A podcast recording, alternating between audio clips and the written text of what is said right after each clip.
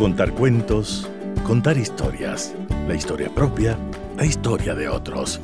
Desde este momento en Radio Sucesos, Déjame que te cuente. Déjame que te cuente. Un programa conducido por Gisela Echeverría Castro.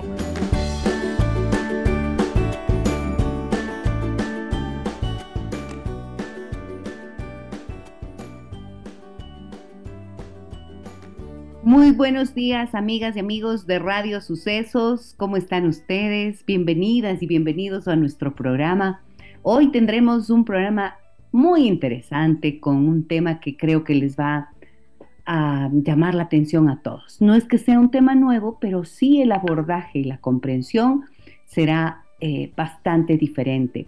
Hablaremos en esta mañana de las enfermedades psicosomáticas y el estrés.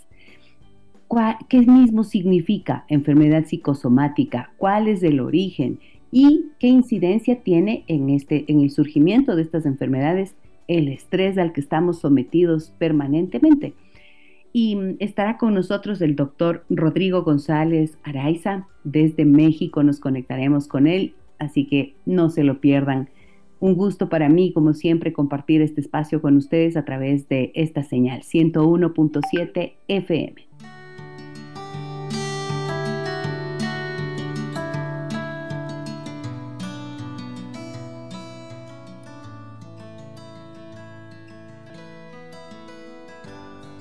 Más allá de todas las dificultades a, las que estamos expuestos permanentemente, cada día es una nueva oportunidad para comprendernos mejor a nosotros mismos, para sacar a flote aquello que tenemos todavía pendiente por trabajar, para recuperar la esperanza por encima de los sueños que no se han cumplido, de las desilusiones, del desgaste que muchas veces está presente en nuestras vidas siempre podemos encontrar momentos de paz, momentos de reflexión que nos conduzcan a restablecer el equilibrio, a llenarnos de pensamientos que nos ayuden a encontrar la salida, a resolver lo que todavía está pendiente y a reencontrarnos con lo mejor de nosotros mismos para ofrecernos también de esa manera a los demás. Esa es la clave del bienestar personal y de las relaciones más sanas. Déjame que te cuente. Déjame que te cuente. Una canción hermosísima que sonó que sonó con fuerza en un momento en el que todos andábamos con el con la frase de quédate en casa cuando andaba la en pleno confinamiento a los inicios de la pandemia. Esta canción eh, fue producida en España por varios artistas, hubo una versión también en México eh, con artistas muy conocidos. Y claro, lo que transmite em, este tema, resistiré, es como ese mensaje de fuerza, ¿no es cierto? Y de resiliencia, de saber que más allá de todas las dificultades, siempre, no sé cómo lo hacemos, pero los humanos encontramos respuestas y soluciones.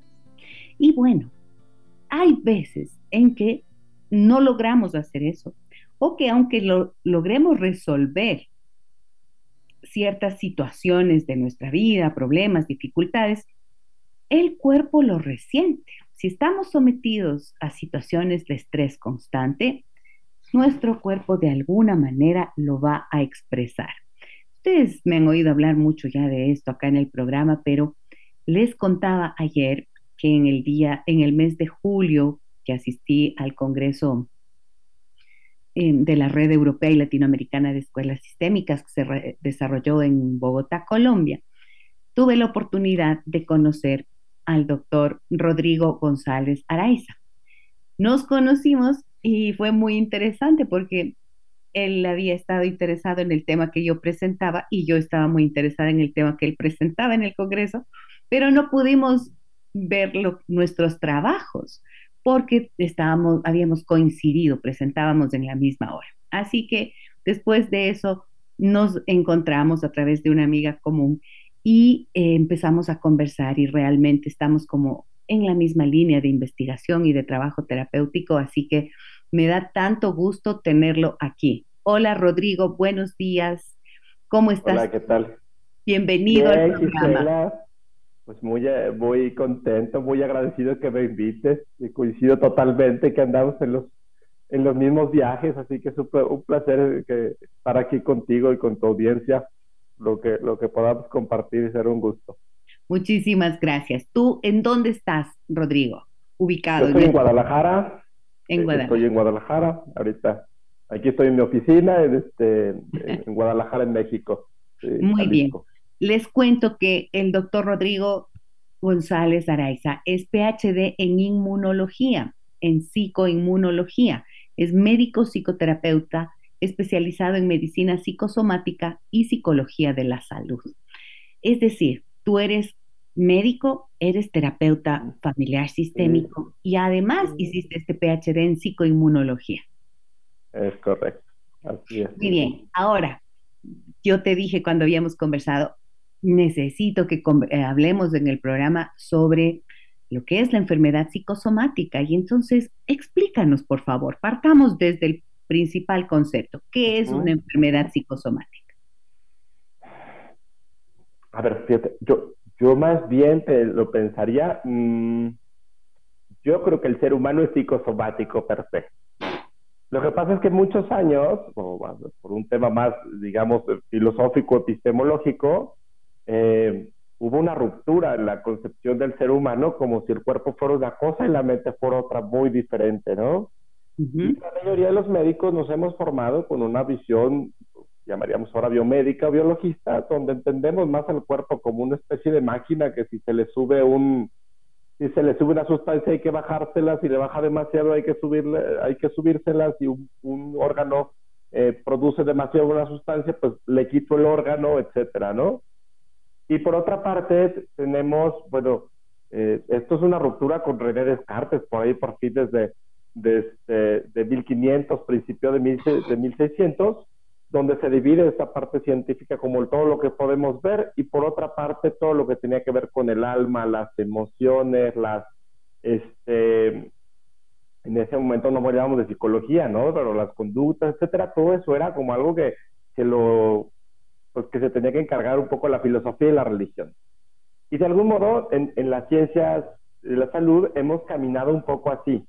Los, los psicólogos tienen una formación que viene de la rama médica, que también hacemos como cajoncitos de signos y síntomas para hacer este, diagnósticos, pero pareciera que pase el otro lado, que los psicólogos como que se hubieran eh, olvidado del cuerpo.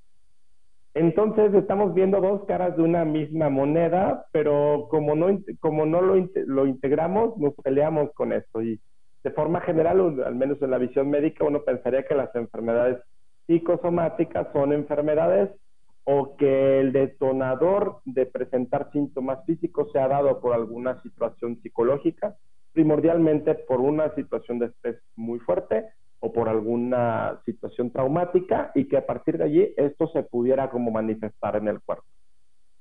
Eh, pero pues, nos estamos dando cuenta que, pues, que es un sistema y que esto siempre va para los dos lados. Es decir, que hay muchas cosas que le pasan al cuerpo que se van a manifestar en la esfera mental, es decir, en cambios en las emociones, en la conducta y en la cognición, y al revés, que todas las circunstancias que nos pasan como seres humanos en nuestras relaciones también terminan impactando al cuerpo y a veces es mucho más común que, esperar a que haya como un síntoma demasiado importante. Ahorita lo vamos a platicar. Muy bien.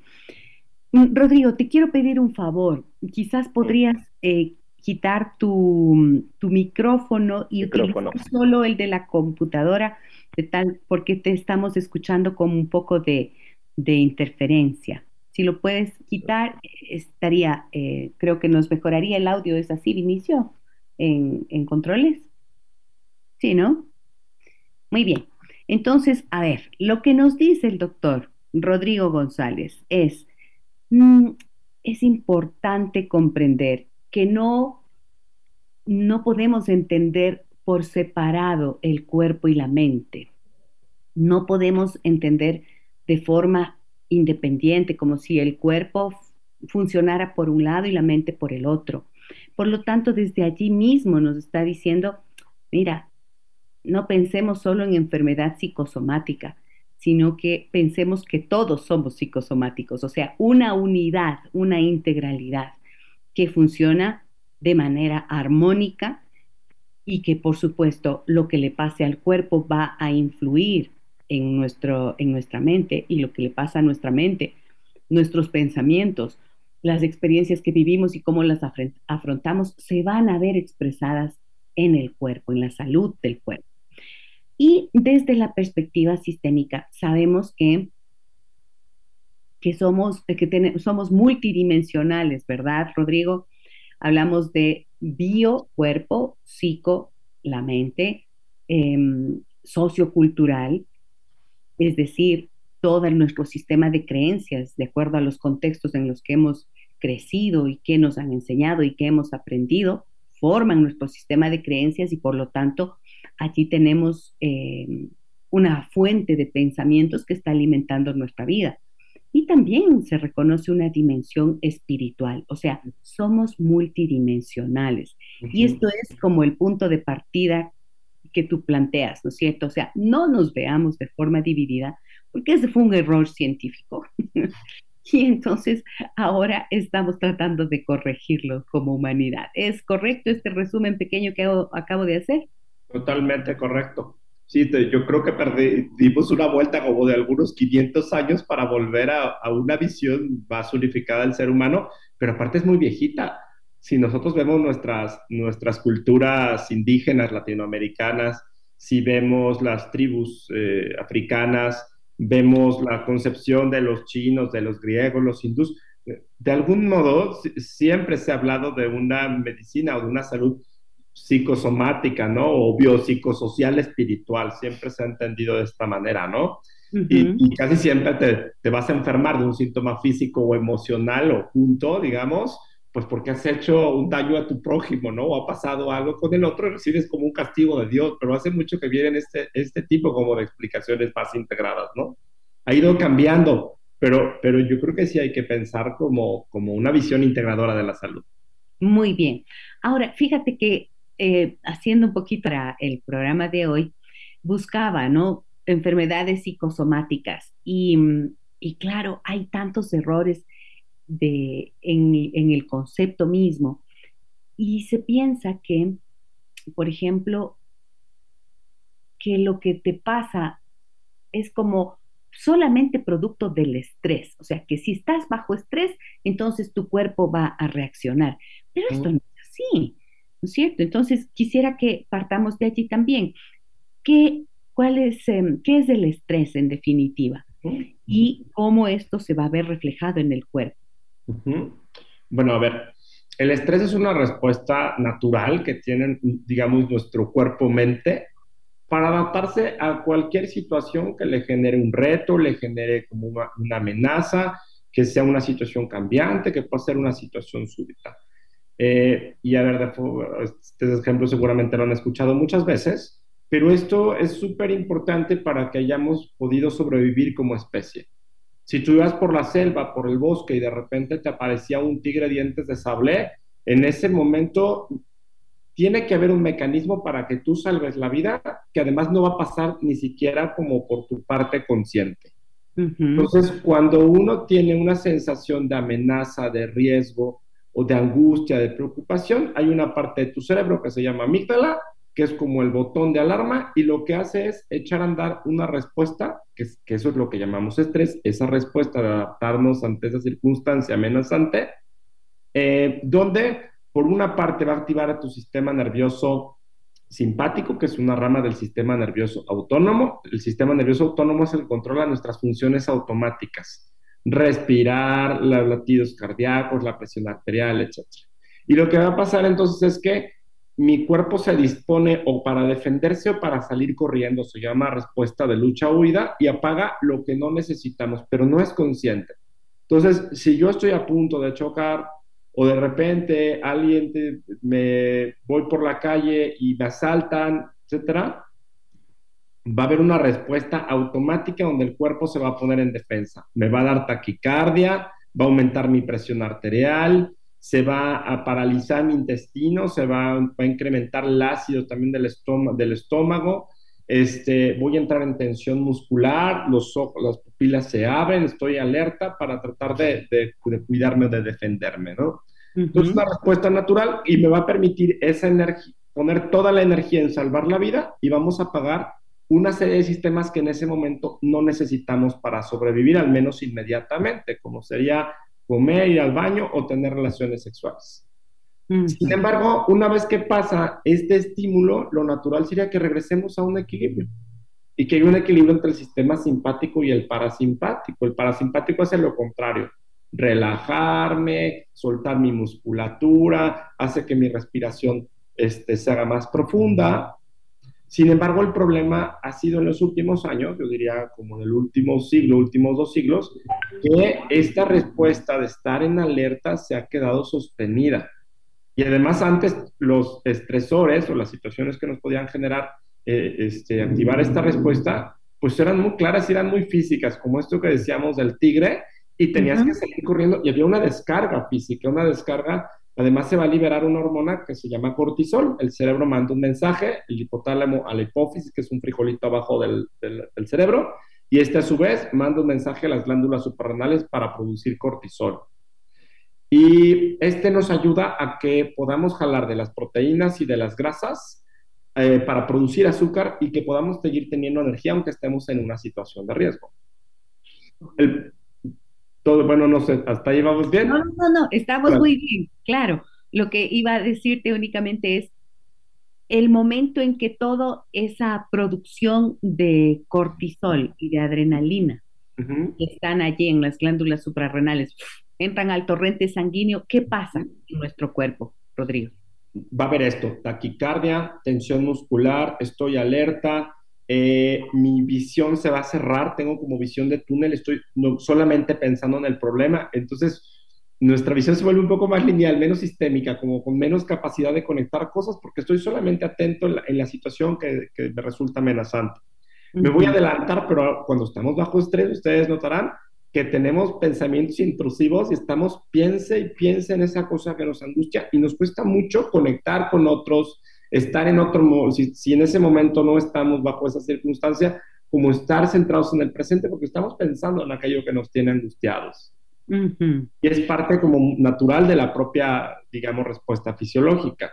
Ahora, lo ideal es que una vez que pasó la amenaza, todo regresara a un equilibrio tranquilo y el sistema parasimpático entrara para compensar al simpático.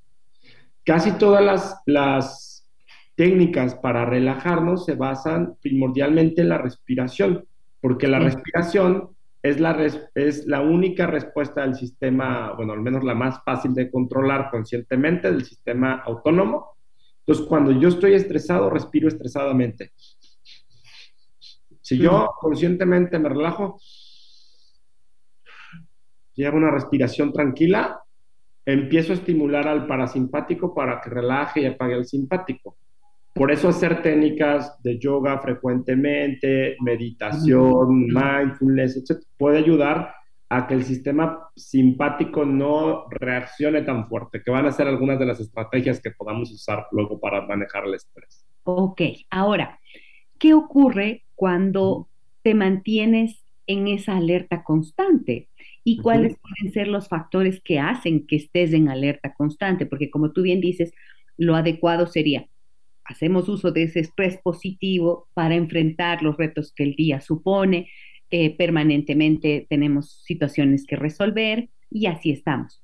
Pero mmm, luego tendría que venir este otro momento en el que te relajas, puedes descansar, pero la vida actual que tiene tantas exigencias, que va de forma tan acelerada y en la que, por ejemplo, conceptos como el éxito, la búsqueda del reconocimiento y el logro económico, el logro profesional, son como unos mandatos bien potentes que vienen desde la cultura, desde la propia familia y demás, hacen que sea difícil a veces encontrar incluso esos momentos de relajación. Y entonces ya te quedas como ahí pegado a la, al mandato, ¿no es cierto? Y el propio cuerpo sigue funcionando casi de manera automática en ese estado de estrés. Entonces, ¿cuál es el costo que eso tiene para el cuerpo?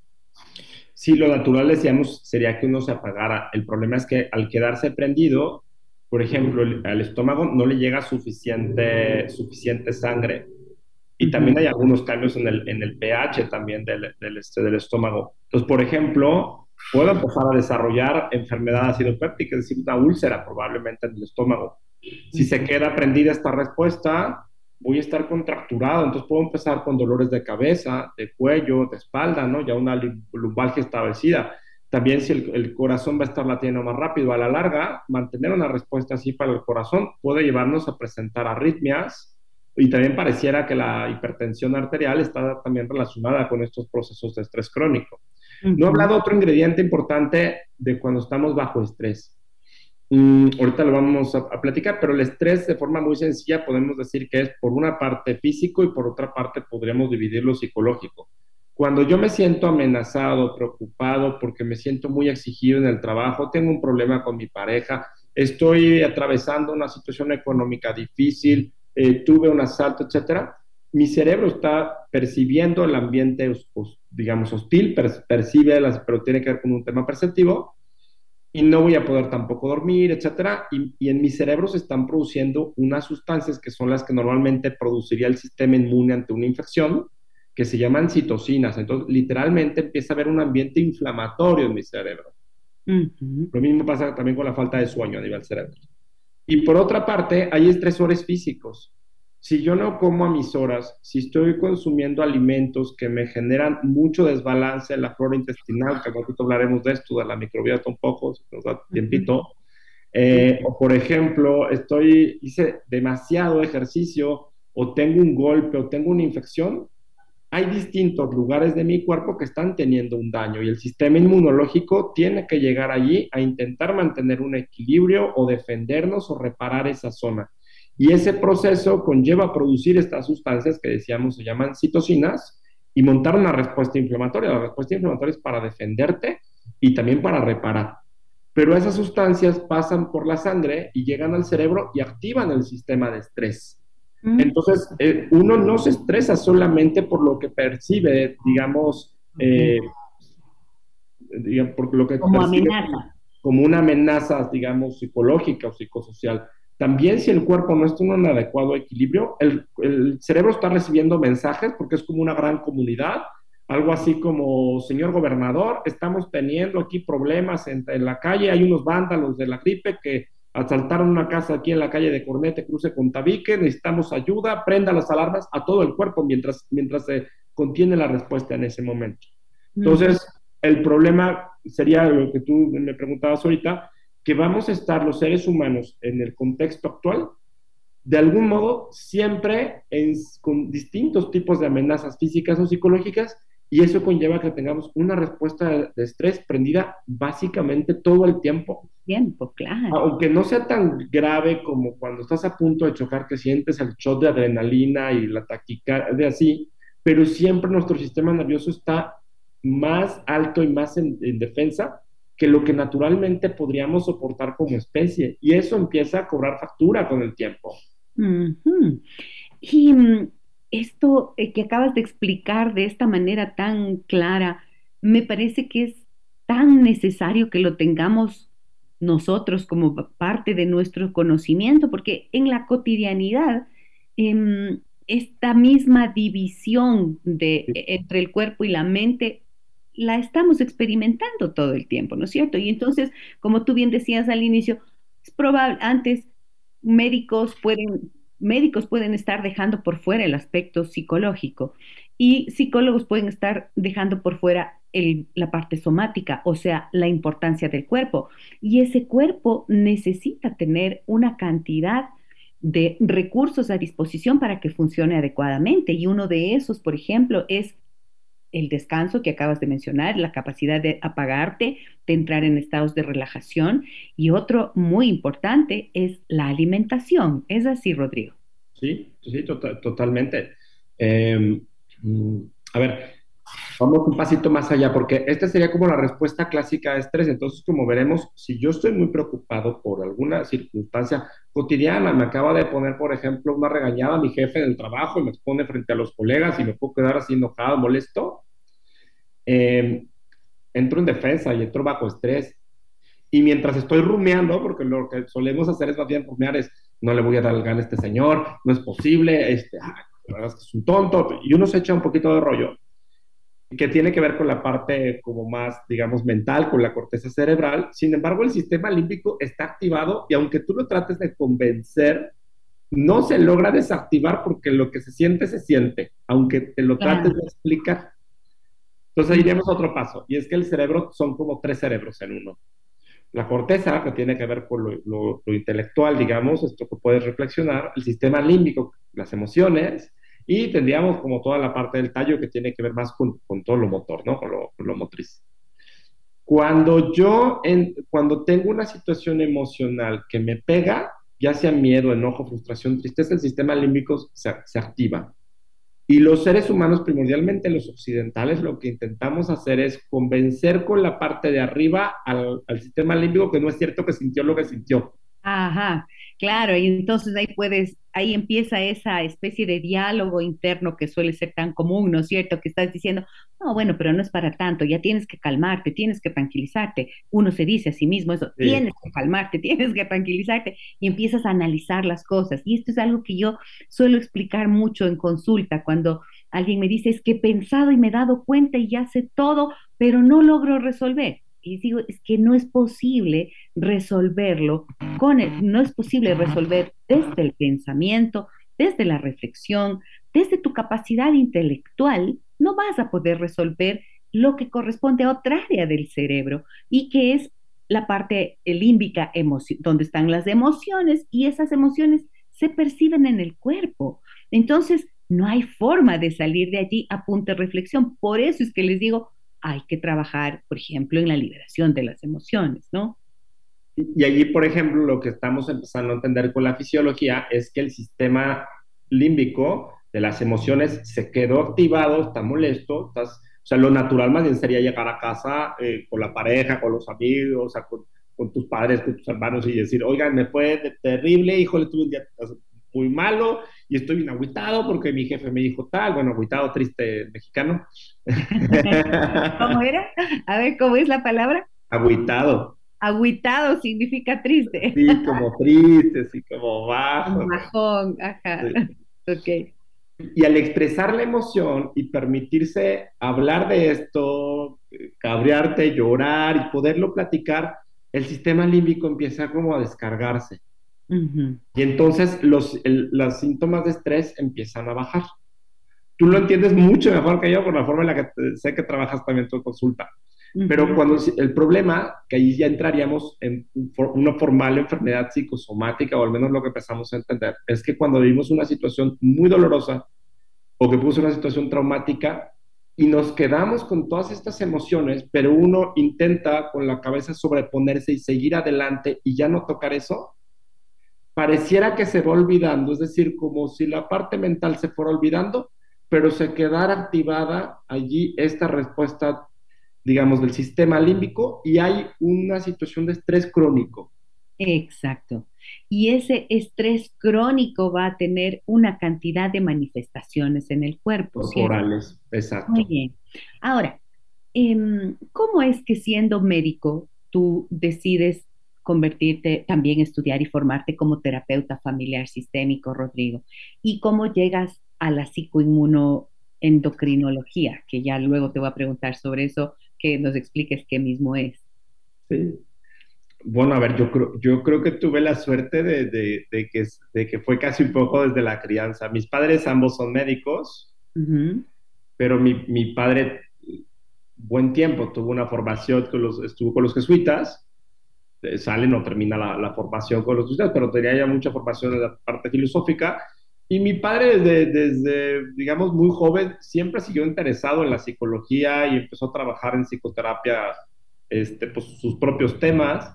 Eh, después mis padres se meten a estudiar psicología juntos y luego terapia familiar. Entonces, cuando yo empiezo la carrera empiezo a leer ya, ya temas de terapia familiar, epistemología, ¿no? temas de constructivismo y me parecían interesantísimos libros de, por ejemplo, de Humberto Maturana.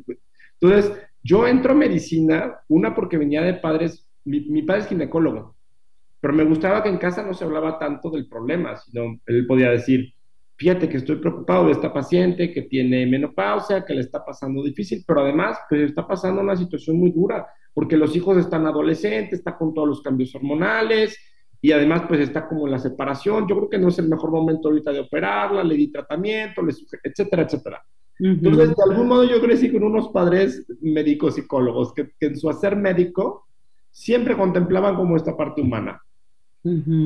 Y decido entrar a estudiar medicina y durante toda la carrera no, no me, nadie me contestaba porque yo quería entender cuáles eran estos mecanismos, por qué el abuelito se te muere y a los seis meses se va la abuelita.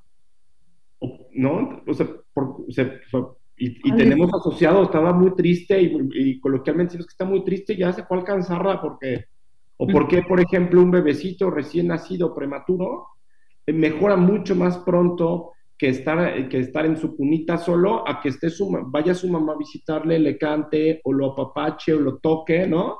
Al bebé y mejora más rápido, los procesos de cicatrización se aceleran, etcétera. Yo, yo quería entender quién me contesta eso. Y al terminar medicina, eh, encuentro que esa rama se llamaba psiconeuroinmunología. Y por ahí empecé a buscar como por dónde podría empezar a aprender y, encontrar algunos contactos. Y a la par, como mis padres ya habían empezado, ya, ya estaban metidos en la psicoterapia, pues yo dije, yo quiero ser de todos modos psicoterapeuta porque el día que sea ginecólogo, quisiera ofrecer también una visión más integral, un acompañamiento a mis pacientes. Y cuando ando a estudiar terapia sistémica, yo me enamoro de la psicoterapia. claro, como nos pasa a todos los que estudiamos terapia sistémica, claro. ok, y encontraste esas respuestas en la psicoinmuno, psico, inmuno qué? Neuro, neuroinmuno. Neuroinmunología. ¿Le encontraste esas respuestas? A ver, yo creo que sí, en el sentido que empecé a entender mucho de la fisiología, que era parte como de mi interés, cómo podía conectar lo emocional con lo, con lo físico, porque creo que en, en psicosomática como que a veces no entendemos tan claro los mecanismos y pareciera como un poquito mágico, ¿no? O lo dejamos como una explicación como un poquito mágica. Entonces mi, mi interés era poderle dar también un fundamento científico, tal vez por mi formación, para mi trabajo, que, que tuviera también una, una, base, ¿no? Me ayudó, el, el, doctorado en inmunología fue maravilloso, aprendí muchísimas cosas, hice excelentes amigos y, y trabajar en laboratorio es algo muy, muy interesante y muy formativo. Pero al final, al terminar, yo me regresé porque mi alma es de clínico y a mí me gusta ver pacientes. Entonces, sí obtuve muchas herramientas, pero luego hubo que seguir pues, buscando otras estrategias, ¿no? Ahora, em, quiero preguntarte esto, Rodrigo. Cuando habías mencionado, em, habías mencionado la alimentación como uno de los, de los ejes importantísimos, ¿no es cierto? O sea, el cuerpo necesita mm. alimentos, unos alimentos que también debido a nuestro estilo de vida actual, muchas veces no son los más adecuados. Entonces es como si le pones a un vehículo de, mm, no sé, pues que está acostumbrado a una gasolina X, eh, le pones eh, algo que, es diferente, le pones diésel, o sea, el, el, auto no va a funcionar, no va a marchar. Algo así es en nuestra alimentación, ¿no es cierto? Elegir alimentos de calidad suele ser difícil, sobre todo cuando tenemos un bombardeo publicitario permanente de estilos de vida asociados a alimentación, a comida rápida, a cosas muy ricas en azúcar, en harina, en carbohidratos. Entonces, ¿qué papel cumple la alimentación dentro de este bienestar y cómo pensando en lo que puede ser la prevención de la enfermedad psicosomática? A ver, yo creo que desde la perspectiva de la psicoterapia uno aborda más desde la, digamos, desde la relación e intentar ver con qué situaciones pudiera estar conectada una angustia, una preocupación, o por ejemplo un síntoma físico, si pudiera estar conectado con alguna situación traumática, ¿no? Es una parte. Desde un punto de vista médico, cuando alguien está ansioso, angustiado o está bajo estrés, lo que solemos hacer es dejarle un psicofármaco.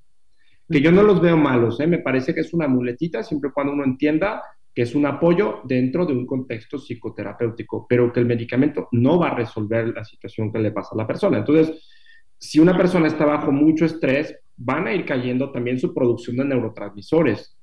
Eso es importante saberlo. Si tú te quedas bajo estrés, vas a desarrollar mentalmente un trastorno de ansiedad, vas a estar angustiado y viendo, como decimos, moros con trancheta en todos lados y estar en defensa. Y se empieza a agotar este sistema de estrés y empezamos a caer ahora en una depresión. Y caen los neurotransmisores, dopamina, serotonina, noradrenalina, etc. Ok. El utilizar un psicofármaco nos va a ayudar a forzar un poquito este sistema para que haya esos neurotransmisores que son poquitos, puedan actuar más tiempo, pero no resuelve tampoco la base. La base, claro. Y normalmente uno diría, bueno, vamos a trabajar la parte terapéutica. Eso me parece que, está bien. Pero ahora estoy empezando como a ver el otro lado. Muchas veces esos procesos de estrés crónico nos han ido depletando muchas de las propias sustancias que tenemos y muchos de nosotros por el tipo de alimentación, sin saberlo, también tenemos una baja importante de muchos nutrientes, complejo B, vitamina C, zinc, magnesio. Por ejemplo, todos estos son súper importantes en las reacciones que se necesitan para producir neurotransmisores.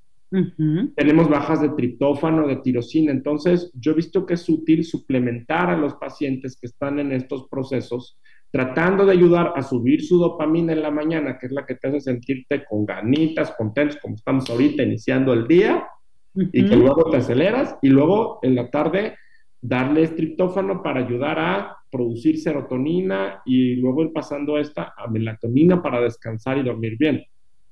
Entonces, un tema sería que creo que muchos tenemos déficits de, distintas vitaminas, minerales, etcétera, y además por la demanda que tenemos del día, de lo tanto estresor y estar con esta respuesta, pues tenemos un gasto mucho más alto, entonces habría que darle al, organismo para que pueda estar compensando estos. Y otro de los temas es lo que tú decías, alimentaciones muy altas, pues, con muchos azúcares, primordialmente azúcares refinados, con muchas harinas, ¿no? Con muchos carbohidratos. También el tema de los lácteos, principalmente de vaca y más los, muy procesados, van a generar que nosotros teníamos que tener en el intestino un montón de bichitos buenos que nos ayudan, ellos mismos nos ayudan a producir o a procesar vitaminas, a mejorar la absorción, producen sustancias que son beneficiosas para toda la, la comunidad cuando pasan a la sangre e incluso una buena flora intestinal tiene un montón de efectos emocionales positivos con las sustancias que produce que pasan hasta el cerebro. Pero cuando tú consumes estos alimentos que hablábamos, se desequilibra esta flora intestinal y se empiezan a crecer los bichitos malos y ya no los buenos. Y esos bichos malos generan un daño a la pared del intestino y la empiezan a volver como coladera. Y se abren las paredes intestinales, eh, de las células intestinales, se aplanan y ya no pueden absorber bien y empiezan a pasar sustancias que no debieran pasar a la sangre. Y entonces el sistema inmune se vuelve loco. Dice, ¿qué hago con tantas cosas extrañas? Y empieza a montar una respuesta inflamatoria para tratarnos de defender de esto. Y estamos viendo que esas respuestas inflamatorias exageradas a, a sustancias que no debieran pasar del intestino a la sangre está relacionada con enfermedades autoinmunes, que esos problemas del desbalance a nivel intestinal y también se activan, tenemos muchas neuronas en el intestino, también generan una serie de cambios a nivel cerebral. Entonces, ahora estamos empezando a entender que si no está bien el intestino, empieza a haber efectos a nivel cerebral y nos podemos hacer más propensos a enfermedades, por ejemplo, neurodegenerativas como Parkinson, Alzheimer, etc. O se ha visto en niños muy pequeños que tienen, por ejemplo, autismo, eh, condiciones como estas, que ellos ya traen un desequilibrio desde muy chiquitos en el nivel intestinal. Pero también al revés, y eso eh, sí ya que lo conocemos de, por experiencias de muchos años, si estoy en una situación preocupante, amenazante, estoy pasando un momento difícil y estoy angustiado, empiezo con problemas intestinales, porque también hay mensajes que van del cerebro hacia el intestino y desequilibran el, eh, al, al propio intestino. Entonces va de ida y vuelta si yo puedo hacer una alimentación que promueva una buena flora intestinal, que sea una alimentación antiinflamatoria, que ya vi que ya hablaron de estos programas, ya me, metí por ahí a ver de la vi que ah, tiene un podcast bien padre. Ajá, hace algún pues tiempo hablamos de esto, sí. No es que vamos a resolver el problema psicológico, pero si tengo una muy buena alimentación que es más antiinflamatoria, que ayuda a que mi cuerpo pueda mantener un buen equilibrio, si me nutro con estas eh, vitaminas o suplementación muchas veces, no solo porque no solamente, a veces con la pura alimentación no alcanzamos a lograr los suficientes concentraciones. Aunque yo esté bajo un estrés importante psicológico o físico, voy a poder mantener más el equilibrio y no tronar tan pronto, ¿no? Correcto, claro. Tu cuerpo está mejor capacitado para afrontar esos desafíos múltiples a los que estamos enfrentados. Ahora, eh, lo que tú mencionaste hace un momento, Rodrigo, este paso de, estas, eh, de estas bacterias o de estos eh, hongos, parásitos inclusive, a través del intestino y que pueden llegar al cerebro, como mencionabas. Eso es lo que se conoce como el intestino permeable. Intestino permeable, sí, así es. A veces no tanto que pasen bacterias, que sí pudieran pasar algunas, o, los virus, por supuesto. Eh, bueno, de hecho estamos empezando a entender que el tema viene mucho más arriba. Por ejemplo, muchos de nosotros también con este tema del, propio estrés no tenemos suficiente ácido en el intestino. Y normalmente cuando baja la acidez del estómago, lo que hacemos es, ahí es cuando nos arde, porque además se abre la entrada del estómago. Y lo que hacemos es tomar omeprazol, y el omeprazol lo que va a hacer es más alcalino en vez de ayudar a devolver la acidez natural al estómago. Entonces, al comer no va a haber suficiente ácido y eso no hace que podamos esterilizar bien el alimento para que no pasen bacterias que no debieran. Eso hace también que no podamos digerir muy bien y se necesita además este ácido para que al pasar del estómago al intestino se produzcan suficientes enzimas hepáticas y pancreáticas para terminar de deshacer esto.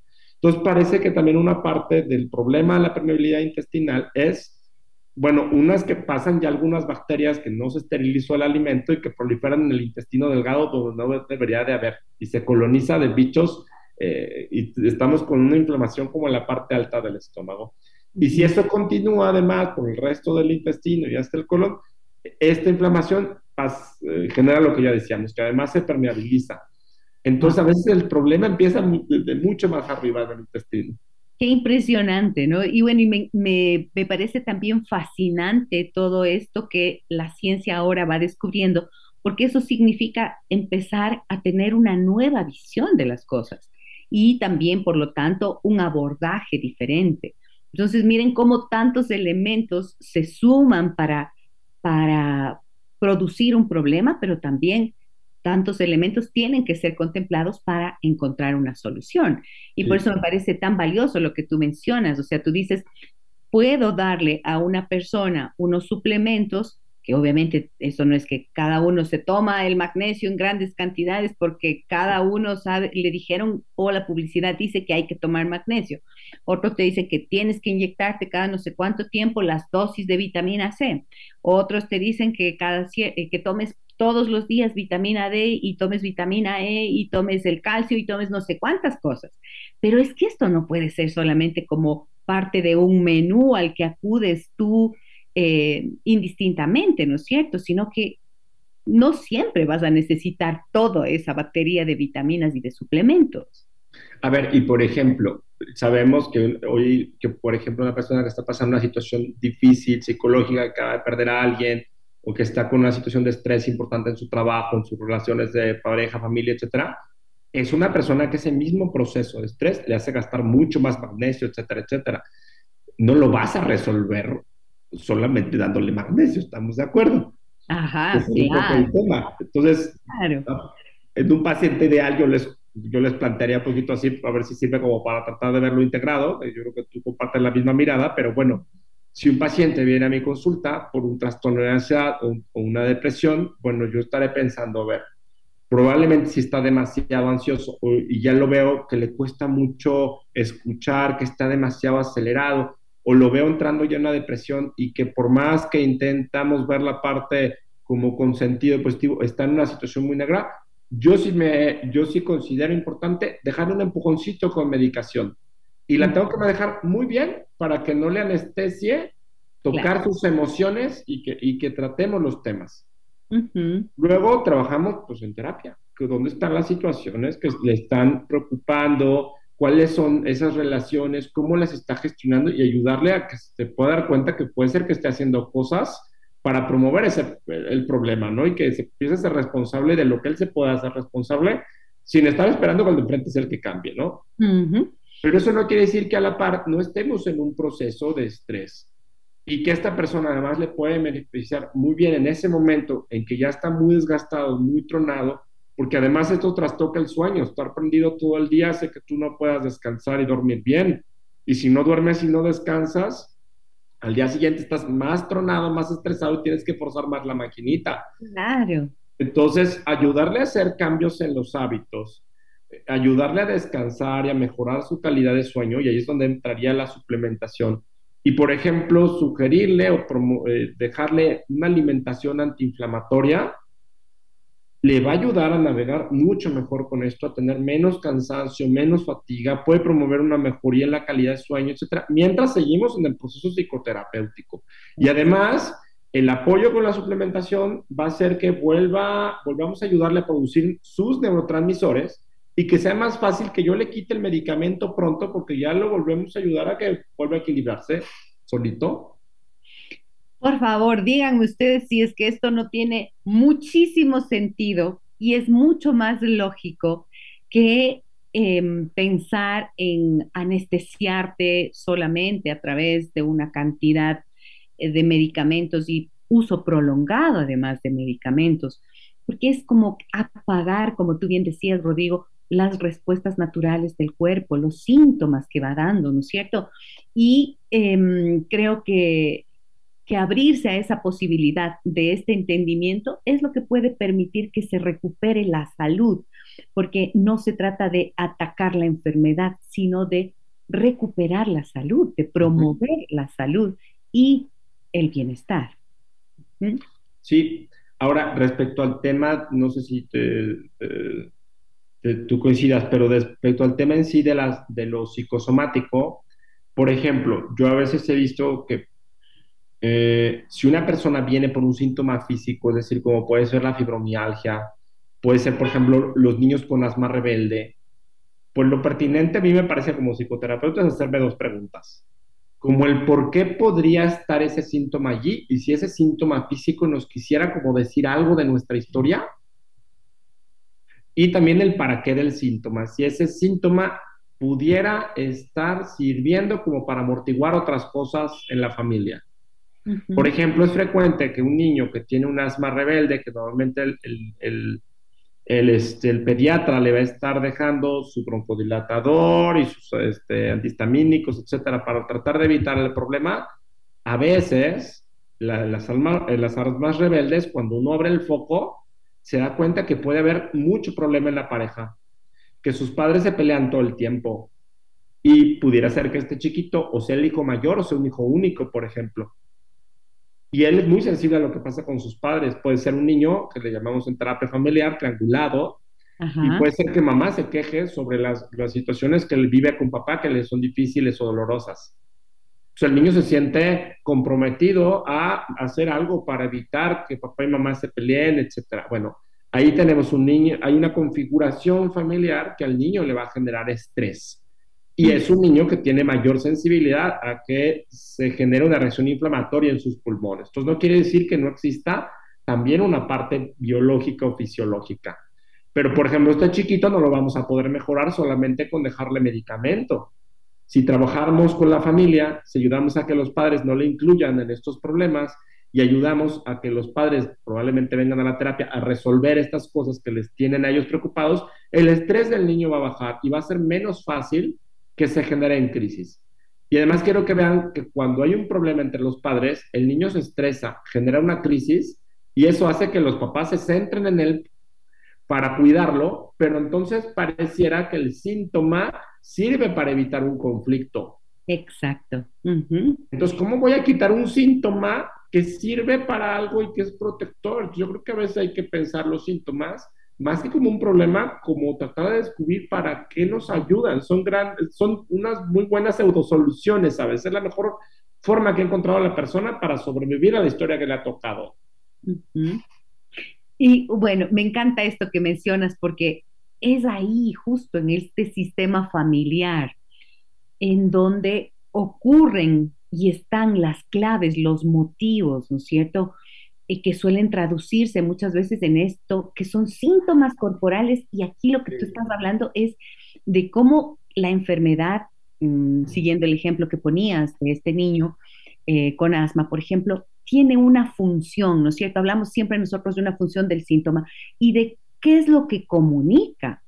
Y miren cómo a veces se acalla ese síntoma pero la enfermedad va a seguir mientras el problema que está ocurriendo, como mencionabas en el ejemplo, en estos padres, no se resuelva. es maravilloso ver, ¿no es cierto?, cuando nosotros trabajamos en la terapia familiar, em, ver cómo esos síntomas a veces remiten sin siquiera que los chicos vengan a la consulta. Sí, sí. Sino que resuelven los padres lo suyo y de, automáticamente los niños mejoran también su estado de salud, su ánimo, sus, incluso su rendimiento escolar, su capacidad de concentración y demás.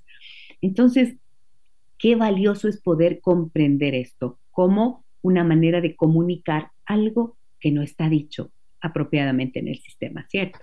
Ahora fíjate, y nos metemos en otros temas escabrosos. Bueno, no sé si escabrosos. Pero a mí me parece interesante, por supuesto. Eh, en los últimos años, yo creo que nos hemos ido un poco al, otro lado, que es como un, exceso de explicación coloquial, cultural sobre la psicosomática, pero que me parece un poco mal entendida.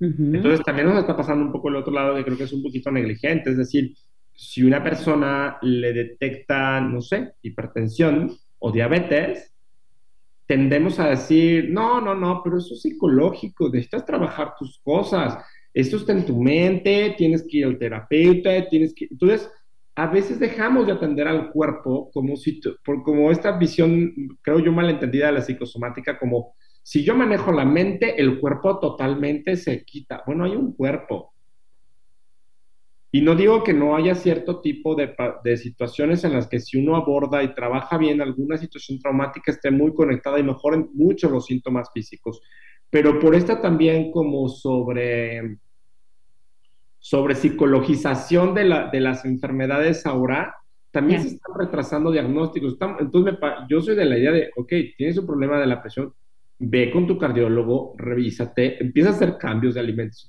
y está padrísimo. Luego pregúntate si esto no está conectado, la hipertensión puede conectar probablemente con situaciones de exigencia, con situaciones de esto que hablábamos, ¿no? Como esta tensión de lo que tendría que ser y quién soy, que no me siento suficiente y que tiene que ver con historias con los padres, etcétera.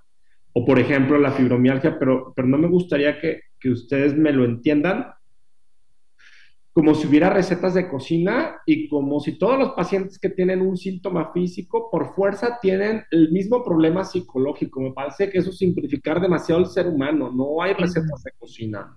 Pero yo he visto en algunas o varias pacientes, por ejemplo, con fibromialgia, cuando exploramos la historia, suelen ser mujeres que a veces perdieron a un padre a temprana edad, que tuvieron que entrarle a apoyar a la mamá o al papá que se quedó, que fungieron un poco como mamás de los hermanos. Entonces, estamos hablando de una historia de parentalización, pero que ha venido pues siendo crónica y que ha sido difícil eh, este, soltar. Entonces, hay un proceso de estrés crónico porque has tenido que salir al toro a cosas que no tendrías por qué haberle salido muy chiquita. Y además, eh, yo veo esta como preocupación porque estén primero bien los otros que yo. Entonces, a mí me pareciera, pero eso más bien lo construimos con el otro porque no, no es que hay un diccionario que te dice que es eso, pero yo siento a veces que es como si el cuerpo estuviéramos tratando de agarrar todo y, no soltar porque, porque tengo que mantener a todos unidos y a todos cuidados. Pero esa hipótesis que yo me hago es algo que más bien lo voy construyendo con mi paciente. Oye, si, si estos síntomas dijeran algo de lo que te pasa, que te diría, si tuviera que ver con algo de la historia, ¿cómo te lo imaginas? Pero así como que no es tan simplista como decir, ah, si tiene un problema de ojos, que hay algo que no quiere ver, si tiene un problema de garganta, es que hay algo que no quiere decir, ah, espérame, espérame, espérame, hay que conocer al paciente, su historia, su contexto. Entonces, ha habido me parece maravilloso Que, se, que se esté difundiendo esto, pero, pero creo que estamos cayendo en unos simplismos y yo a veces veo a las personas van a terapia, le trabajan, van acá y luego parece que el familiar les culpabiliza. No, es que hay algo que seguramente no estás viendo porque no mejora suficiente. Qué angustia, qué culpa, pues, pues, pues que no estoy pudiendo ver, ¿no? Claro, claro, claro. Bueno, me parece súper necesario esta aclaración que haces para no irse a los extremos, obviamente, porque si dices, eh, si tienes un problema en el ojo es algo que no quieres ver o si tienes un problema en la garganta es algo que no puedes decir o no quieres decir por de alguna forma, sería nuevamente volverlo em, lineal, ¿no es cierto? Y perderíamos este concepto que nosotros manejamos en la terapia sistémica, en donde esta integralidad, esta interrelación, esta multiplicidad de factores que inciden para que algo ocurra, no pueden perderse de vista. O sea, hay que tener en cuenta, y me, me, gustó mucho lo que tú dices, o sea, tú tienes un problema de hipertensión, bueno, anda donde tu cardiólogo, mira, haz lo que sea necesario allá, busca cuidar tu alimentación, ojalá que sea una alimentación antiinflamatoria, que en general suele ser la que está desprovista de eh, lácteos, mm, trigos eh, y azúcar, ¿no es cierto? Todos los blancos, me decía alguien. Todos los blancos, los tres blancos. Ajá, eso es lo que te mata. Y, pero además, pregúntate qué situaciones de tu vida, entonces, qué aspectos de tu vida familiar, relacional, personal, histórica, tienen que ser tratados. O sea, esta es una visión integral. Déjame que te cuente un encuentro que nos humaniza. En esta mañana tenemos este tema interesantísimo junto al doctor Rodrigo González Araiza. Él es psicoterapeuta especializado en medicina psicosomática y psicología de la salud, PhD en inmunología. Y bueno, estamos hablando de las enfermedades psicosomáticas y el estrés y miren qué claro ha quedado ese proceso que viven nuestros cuerpos y cómo pueden llegar a enfermar a través de procesos sostenidos de estrés, em, estrés crónico y cómo tenemos que aprender a entender la enfermedad como un síntoma de aquello que no está funcionando adecuadamente en nuestras vidas, que no estamos logrando manejar en nuestras vidas o que no estamos alimentando bien y dándole lo que necesita nuestro cuerpo, no estamos descansando lo suficiente. Bueno, ¿qué cosas hay que mejorar? Siempre creo que esa es la gran pregunta. Voy con mensajes, Rodrigo, como te decía, y bueno, me estabas diciendo, se nos acaba el estrés y nos vamos de ese viaje, ¿sí o no? Vámonos. claro. Vámonos, por favor, eso es todo. A ver, me dicen por aquí. Em, Buenos días, excelente programa el de hoy, Gisela, felicitaciones. Por favor, una duda, ¿en qué momento uno puede definir que tenemos una enfermedad psicosomática? Desde hace varios meses he estado con mucho estrés y siento molestias en varias partes del cuerpo. Incluso los fines de semana siento un cansancio mental que no me da ganas de levantarme de la cama. Soy Javier, nos dice. Bueno, ya habíamos, ya habías tú mencionado, ¿no es cierto? Diríamos entonces, Rodrigo, que todas las enfermedades son psicosomáticas finalmente. A ver, que lo que suena desde acá, digo, con lo poquito que, alcanzamos a escuchar de, lo que dice Javier, bueno, probablemente Javier ha estado eh, en una situación de mucha demanda, muy, muy estresante y, suena que anda, anda cansado. Es decir, que el sistema de estrés anda así como un poquito, siempre un poco en defensa, entonces es natural que uno llegue al fin de semana sin ganas de ni moverte, ¿no? Porque necesita repararse, necesita descansar. Claro, ya eh, y esos síntomas son como síntomas muy clásicos del estrés, fatiga, tensión muscular, cansancio, este, problemas para dormir o, cuando uno logra como medio apagarse un poco, mucho sueño precisamente porque está desgastado, ¿no? Muy bien. Mira lo que me dicen acá, esto me parece importantísimo. Eh, Natalia dice, ¿qué hacer o por dónde empezar cuando todo colapsa? Artritis reumatoide, fibromialgia, colon irritable, baja de peso. Me diagnosticaron endometriosis tardíamente, lo que mejoró con la histerectomía, pero se activó todo lo demás. Wow, qué importante lo que nos cuenta Natalia. A ver, yo ¿Por dónde empezar? Dice ella. Yo creo que ayudaría a que Natalia probablemente empiece por acompañarse con, con, con alguien, ¿no? Si no es un, un, médico tan formado en este tema, sí, pero me refiero como en la psicosomática como tal, pero que pudiera tal vez tener como un médico de cabecera que la pudiera ir como acompañando un poquito o buscar un psicoterapeuta que tenga experiencia en salud, es decir, que tenga una muy buena, Giselle Echeverría, que está ahí en Quito, excelente amiga. Pero dejarte acompañar, a ver, lo que estamos viendo es que están ahí como varias enfermedades que han venido votando juntas estas, todas estas todas estas enfermedades que ahorita nos comparte tienen un componente, una base inflamatoria. Entonces, yo creo que ayudaría mucho que sí que se deje acompañar ahorita que es un momento difícil para que pueda hablar de, esa cansancio, esa frustración, a veces enojo que sentimos por sentirnos así limitados y que podamos empezar a ver, como, a ver cuáles son los recursos mínimos que necesito para estar bien, por dónde puedo empezar, a qué le puedo empezar a bajar tal vez un poquito la carga para que sea más fácil recuperarme.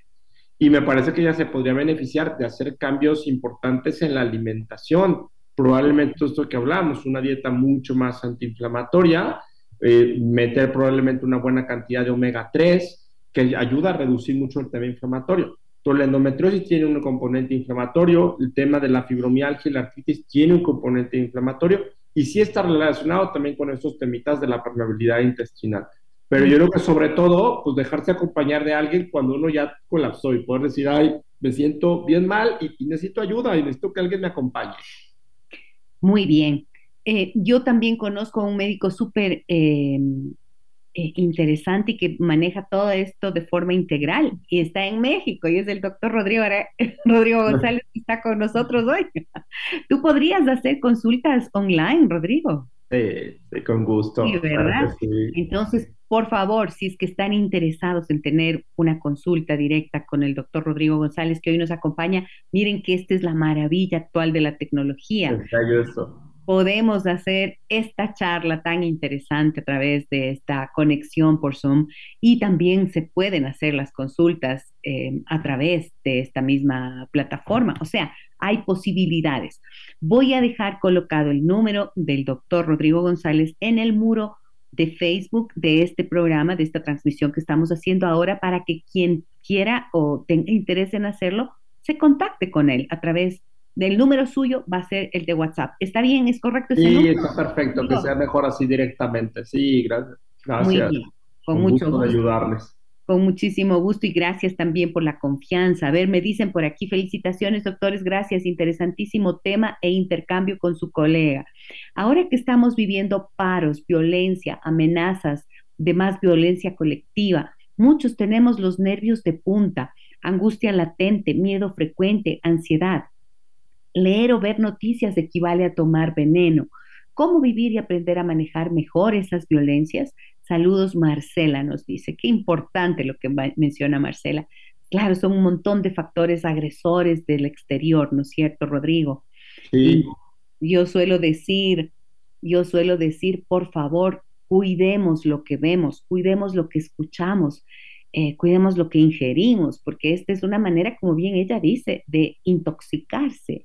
Y ya tenemos bastante en nuestras propias vidas. ¿Qué le puedes decir a Marcela?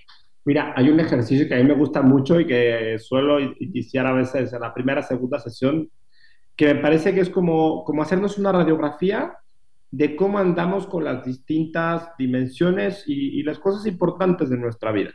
Entonces, les pido que hagan una listita de eh, las dimensiones de su vida. Quiere decir esto, eh, estudio, trabajo, pareja, familia, amigos, sueño, descanso, alimentación, actividad física, espiritualidad, ocio, que es todo aquello que no es negocio, hobby, etcétera, etcétera.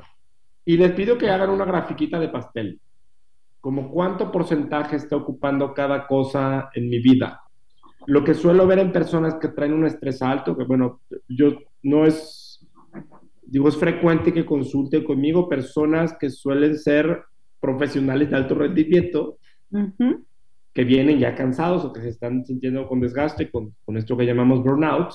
Y a la hora que hacemos un poquito esta evaluación, lo que pasa es que vivimos solamente para trabajar y llegamos a casa a rendir, estar un ratito con la esposa y los hijos y platicar, contarles un cuento o apenas llegarnos a dormir y el día siguiente empieza el día pero hay poca calidad de sueño, hay poca actividad física, estamos encendidos todo el tiempo o angustiados, estamos demasiado tiempo en redes sociales esta noche, estamos viendo, llega uno solamente como a desconectarte, entre comillas, con las noticias que lo que te van a generar es más angustia y esa luz además no va a permitir que produzcas melatonina adecuadamente y no duermas bien.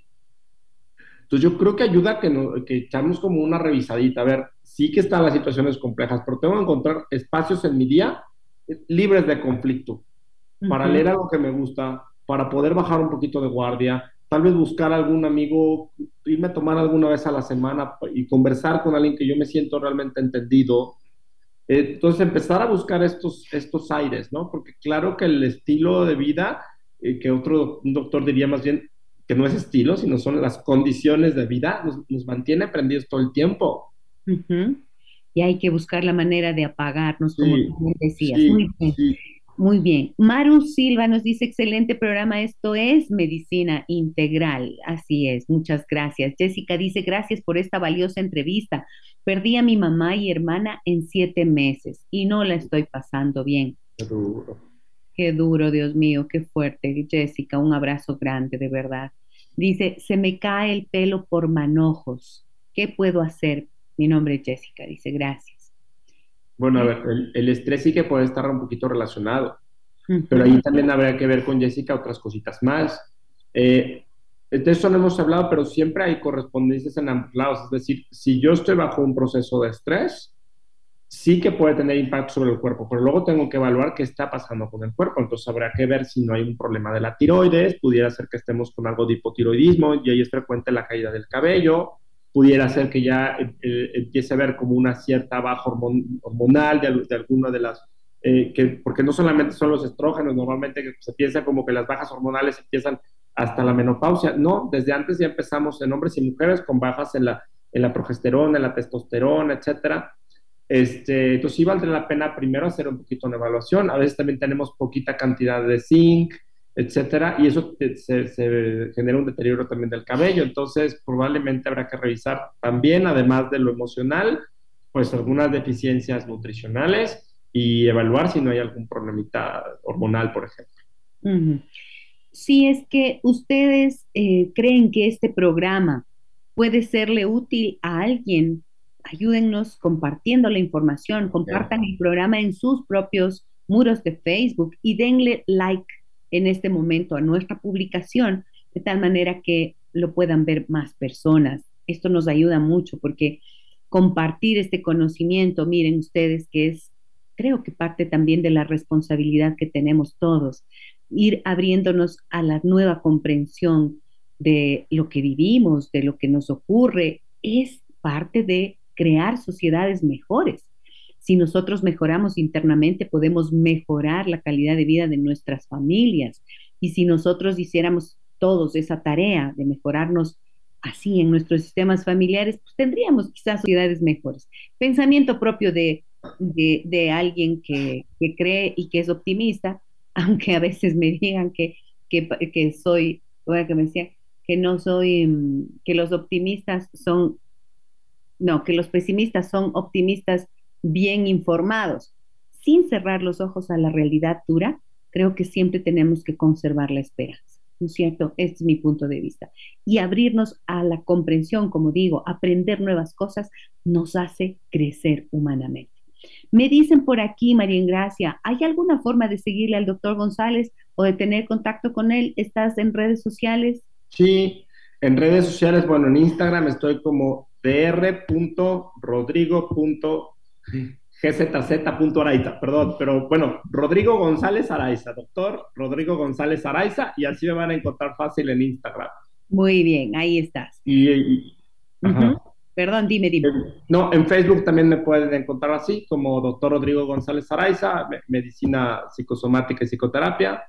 Excelente. Eh, ahí lo pueden seguir a Rodrigo. María Elena me dice, uy, por favor no mencionar mi nombre. Bueno, hay muchas María Elenas, María Elena, disculpa.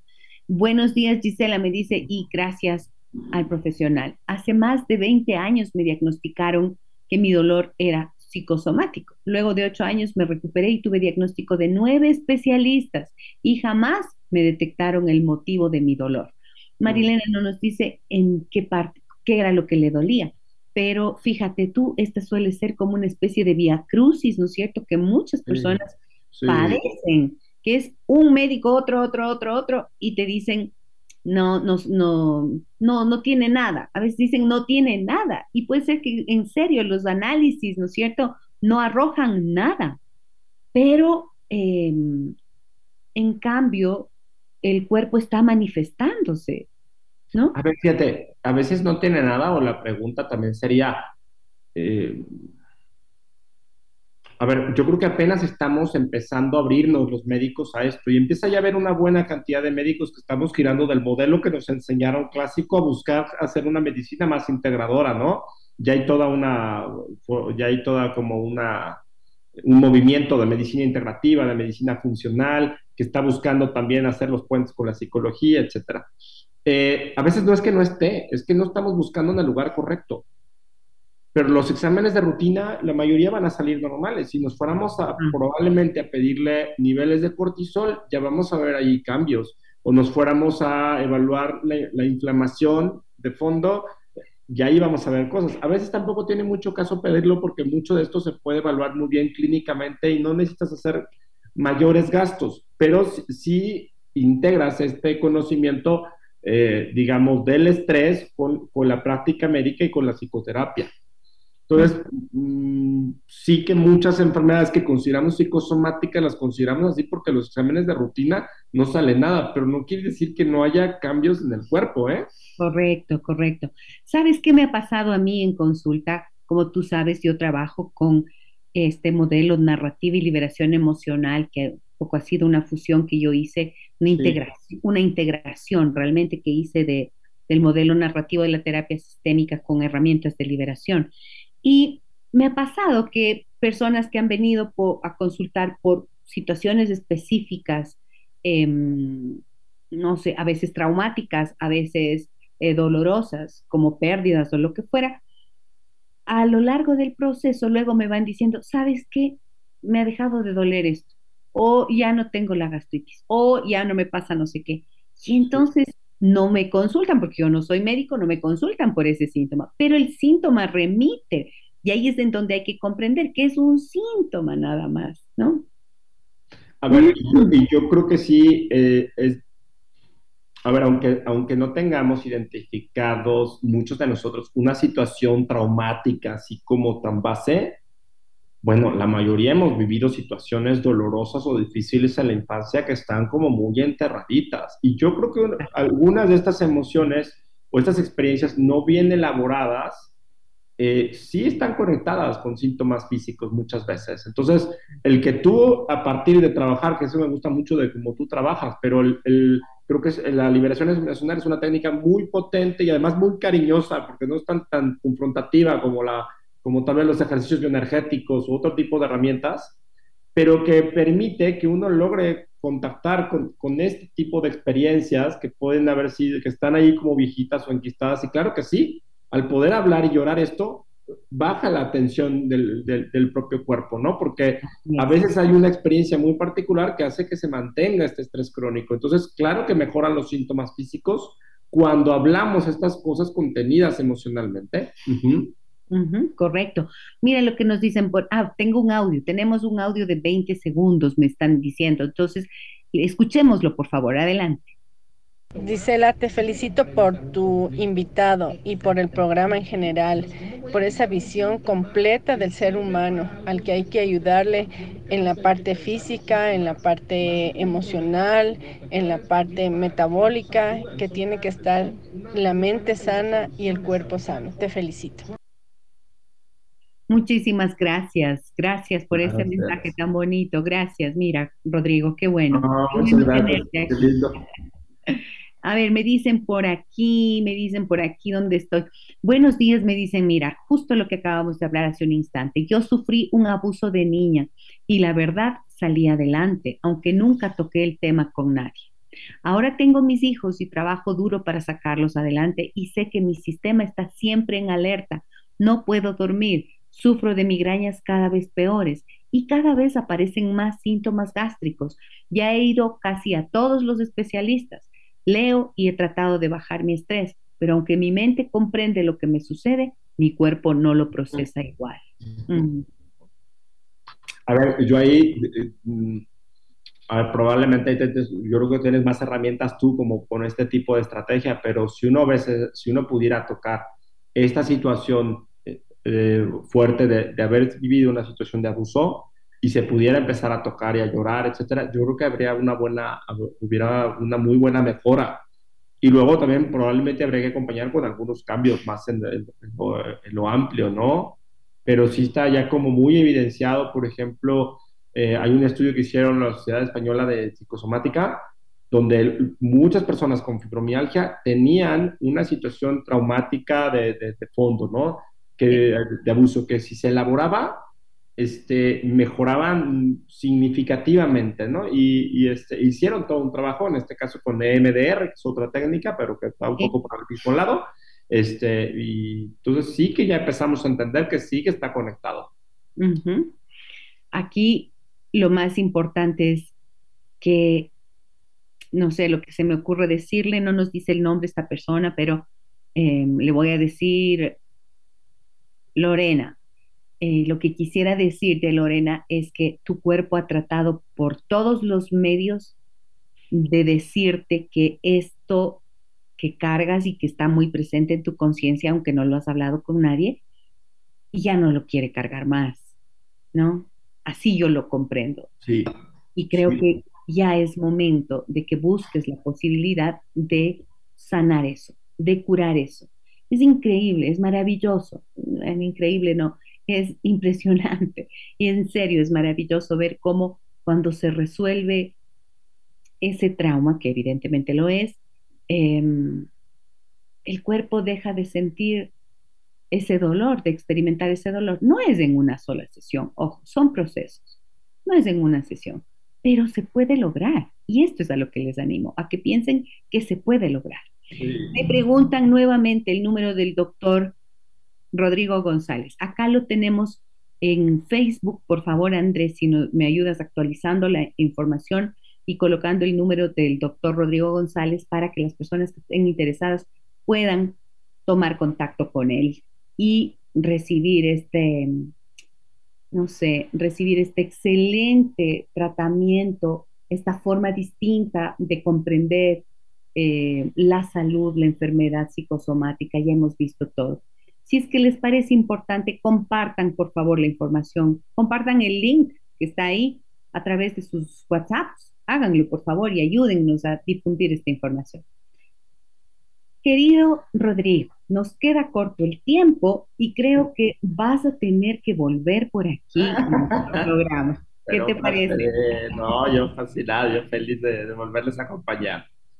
Muchísimas gracias. De verdad, te agradezco tanto por todo lo que los oyentes nos han compartido eh, y han valorado, ¿no es cierto? Esta claridad, esta profundidad para explicar y para que queden que queden, em, eh, que sea fácil comprender esto que puede ser muy complejo, que puede ser muy difícil, pero que nos ayuda a cambiar la manera de entendernos. Así que gracias por tu tiempo, valiosísimo, por todo tu conocimiento y un abrazo inmenso para ti.